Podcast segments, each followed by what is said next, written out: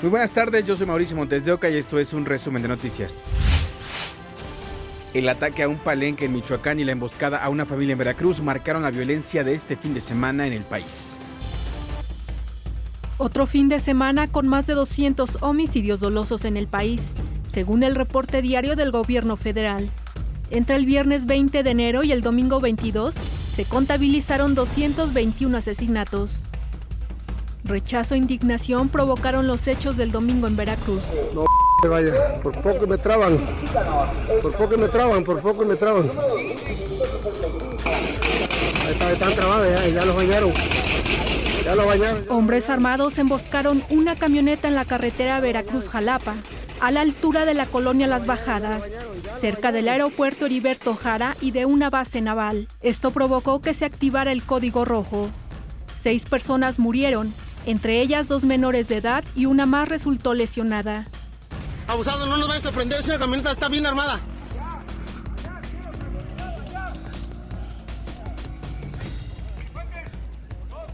Uno, uno de ese lado, uno de ese lado. Corre, desplázate. Ahí quédate, estás bien. Ahí estás bien. Sí.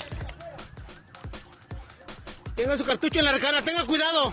Los primeros reportes indican que entre las víctimas se encontraba Fernando Pérez Vega, alias El Pino o el R15, ex candidato de Fuerza por México a la alcaldía de Coxquiwi.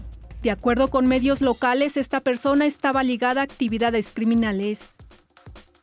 Otros hechos violentos ocurrieron en Michoacán.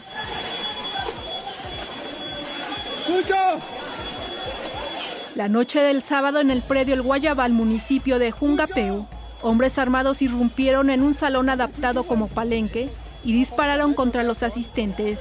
Los reportes oficiales indican que una persona perdió la vida y tres más resultaron lesionados. Esta región límite de Michoacán con el Estado de México es una de las más violentas, debido a la disputa entre la familia michoacana y el cártel Jalisco Nueva Generación. En otro punto de Michoacán, el coronel Héctor Miguel Vargas murió cuando fue emboscado por un grupo de sicarios en la zona rural del municipio de Cualcomán. El coronel Vargas fungía como comandante del 65 Batallón de Infantería, con sede en Cualcomán, un municipio colindante con Colima, donde operan sicarios del cártel Jalisco Nueva Generación, cártel de Tepalcatepec y cárteles unidos. El domingo personal de la Policía Municipal de Chilchota también fue emboscado. Tres policías murieron. El ataque ocurrió cuando los oficiales realizaban un recorrido sobre la carretera Huecato-Chilchota. Pese a que los policías repelieron la agresión, fueron superados en número por los criminales. De inmediato, fuerzas federales y estatales desplegaron un operativo de búsqueda para dar con los responsables de este hecho criminal. Para ADN 40, Fuerza Informativa Azteca. La Fiscalía General del Estado de Campeche informó sobre la captura de Frank N., conocido como Pancho Loco, a quien calificó como líder de un grupo criminal. Se le señala de haber generado los hechos violentos del Valle de Etzna, donde la semana pasada hubo un enfrentamiento que dejó cuatro muertos y el hallazgo de una fosa clandestina con seis cadáveres más. La Fiscalía añadió que el detenido pertenece a la comunidad menonita. Se realizó un operativo en Ciudad Juárez después de tener información de que ahí se ocultaban algunos de los reos fugados el 1 de enero del Cerezo Estatal 3 de Juárez. Se detuvo a cinco personas, dos de ellas mujeres, 25 armas de fuego, miles de cartuchos, equipo táctico y drogas. Lo decomisado y los detenidos fueron trasladados a la delegación estatal de la Fiscalía. Un juez de control del penal del Altiplano fijó para el 5 de marzo la fecha límite para que Estados Unidos solicite la extradición de Ovidio Guzmán López, alias El Ratón. Fue detenido el 5 de enero en Culiacán, Sinaloa. y requerido por una corte del Distrito de Columbia por conspiración para distribuir cocaína, metanfetamina y marihuana en ese país. El primer testigo que fue llamado a declarar en contra de Genaro García Luna, ex secretario de Seguridad Pública, es el narcotraficante Sergio Enrique Villarreal el Grande mencionó que en distintos momentos fue al exfuncionario para pagarle sobornos del cártel de Sinaloa a cambio de información sobre operativos e investigaciones en contra del grupo criminal. Dijo que en 2001 el cártel de Sinaloa controlaba seis estados, pero cuando fue detenido en 2010 se tenía el control en 18 entidades. Mencionó que la expansión del grupo criminal no pudo suceder sin la participación de García Luna. Encontraron con vida a María Ángela Holguín, la menor desaparecida la semana pasada en el paradero de Indios Verdes. Aquí le tenemos el recuento. 48 horas sin saber nada de ella. María Ángela Holguín, de 16 años, fue localizada, viva. ¡Sí se pudo! ¡Sí se pudo! Si quiere bajar la ventana de ahí ¡Sí se pudo! Señora, ¿cómo vio a su hija? ¡Ángela! ¿Cómo vio a su hija, señora? Muy bien, la atención excelente, todo bien. Muchas gracias. Muchas gracias, Satanás. ¿Qué se ¡Arriba!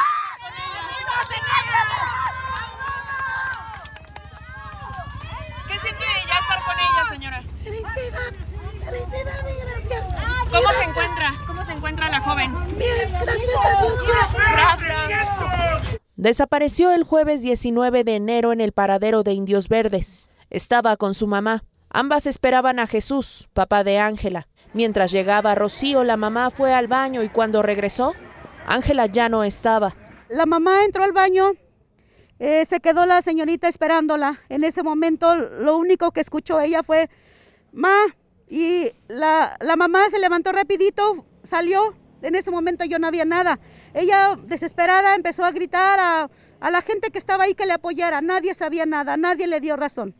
Pasaron dos días y fue entonces que se dio a conocer la localización de Ángela. Fue hallada en Nezahualcóyotl y trasladada por autoridades hasta la Fiscalía en Isabela Católica. A su llegada familiares confirmaron que efectivamente se trataba de la joven. Sí, sí, sí, la logré distinguir, ya va llegando, va llegando, a Dios que está bien, no sé qué decir. La emoción, es mucha emoción. Bendito Dios que está aquí. Sí, sí, era ella. Entre lágrimas y aplausos, familiares y amigos agradecieron volver a ver a Ángela.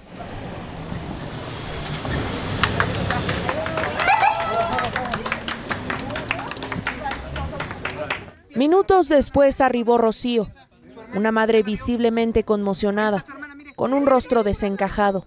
Dejen a la mamá ahorita, ahorita, permítanme un momento. Permítanme que la que ella, por favor. Déjenla un momento, por favor. La buena noticia, Ángela apareció, está viva y ya vio a su mamá. Sin embargo, aún quedan acciones por concretar en favor del bienestar de la menor. Ilse Lorena Trejo, Fuerza Informativa Azteca. Enfrentará su proceso en prisión domiciliaria Juan Antonio Vera Carrizal, el hombre que le arrojó ácido en el rostro a la saxofonista Marilena Ríos, según lo que determina el juez Teodulo Pacheco después de cinco días de audiencia. Juan Antonio Vera Carrizal es acusado de tentativa de feminicidio. Por el caso han sido detenidos Rubicel N y Ponciano N, quien murió en abril del año pasado. Las autoridades aún siguen buscando a Juan Antonio Vera Hernández, hijo del exdiputado del PRI, y ofrecen un millón de pesos a quien dé información sobre su paradero. Recordemos que el 9 de septiembre de 2019 a la saxofonista le rociaron el rostro con ácido dos personas que fueron contratadas por el exdiputado y su hijo. María Elena Ríos confirmó a DN40 que va a interponer un recurso de apelación. Presentaron, como ya lo he manifestado, pruebas eh, ilegales, ilícit, ilícitas, impertinentes, fabricadas y maquilladas que ni traían peritaje, que ni traían peritaje.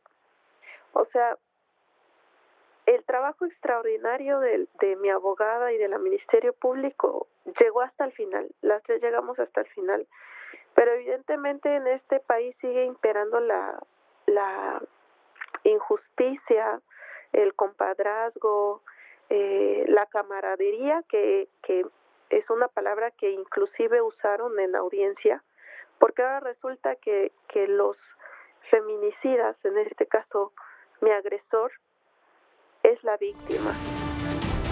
El gobernador de Oaxaca, Salomón Jara, solicitará al Poder Judicial del Estado cambiar la medida cautelar concedida a Juan Antonio Vera Carrizal, señalado como el autor intelectual del intento de feminicidio contra Marilena Ríos Ortiz. Pide que permanezca en prisión preventiva en Tanibel. Esto después de que el fin de semana un juez decidió cambiar la medida cautelar impuesta a Vera Carrizal a prisión domiciliaria. Temen que pueda escapar.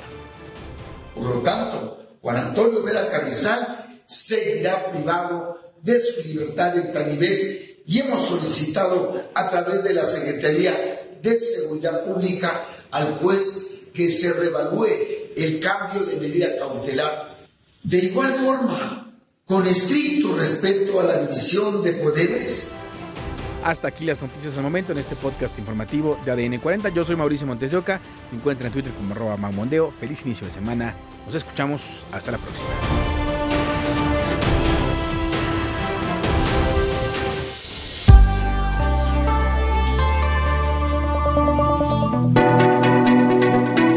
Este podcast es presentado por VAS, la super app que te ofrece muchas y nuevas formas de pagar todo lo que quieras con tu celular Olvídate de las filas y dedícate a lo que más te gusta.